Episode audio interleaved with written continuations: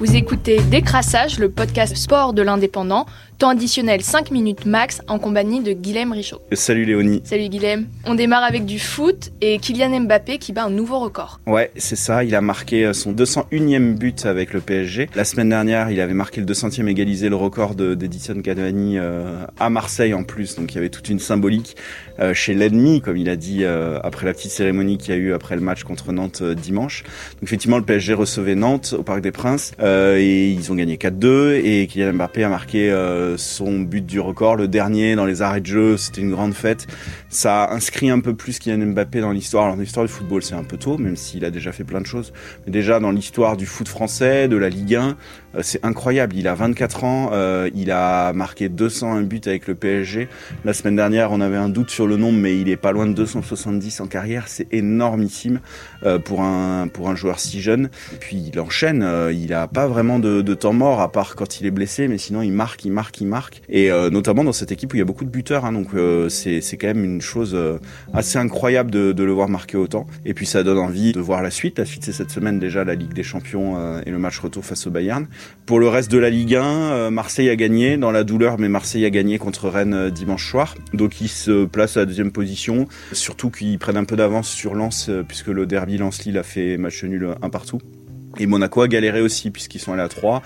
3 qui est plutôt mal placé, et ils ont fait 2-2. Donc Marseille euh, sécurise un petit peu sa deuxième place, le combat il va être encore rude, hein. il reste beaucoup de journées, il en reste 12, mais Marseille est en train de sécuriser un peu sa deuxième place euh, et de se donner un peu d'air. Un mot de Formule 1 avec la reprise de la saison, c'était le Grand Prix du Bahreïn. Les années passent, mais le vainqueur reste le même. C'est ça. Pour la troisième saison de suite, on a l'impression que Max Verstappen va continuer à, tout gagner ou presque.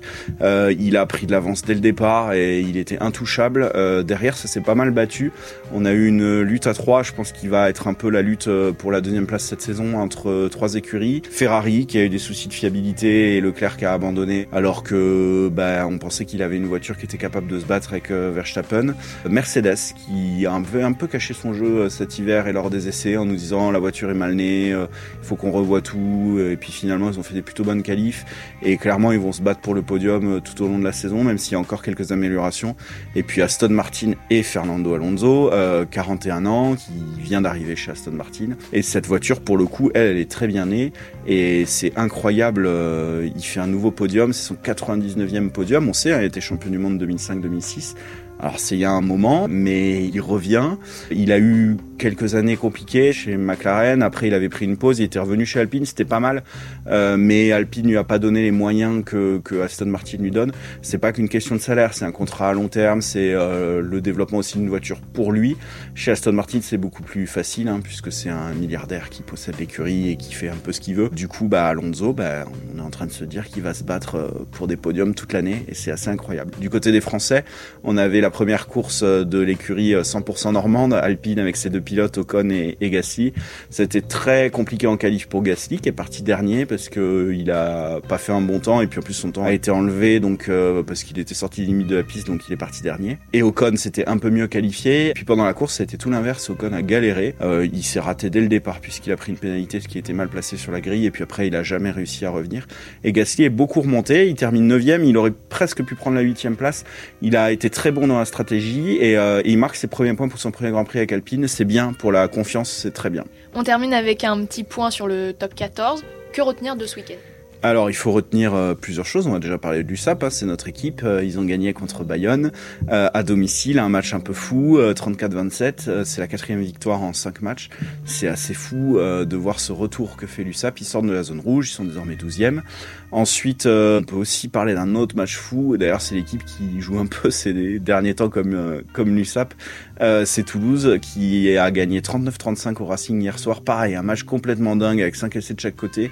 Donc du jeu tout le temps, mais aussi une défense qui prend un peu l'eau. C'est pareil pour Perpignan. On va pas comparer trop Perpignan à Toulouse. On aimerait, mais quand même.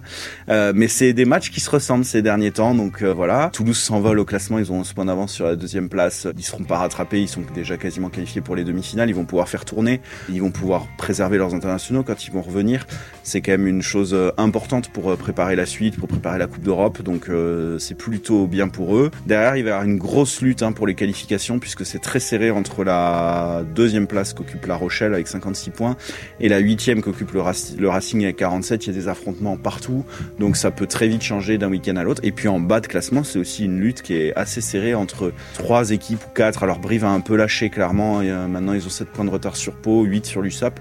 Donc ils ont un petit peu lâché, mais Castres, euh, l'USAP et Pau euh, pour la 13e place. Euh, il va y avoir un beau combat pour éviter cette 13e place. Merci Guillaume. Merci à lundi prochain. À lundi.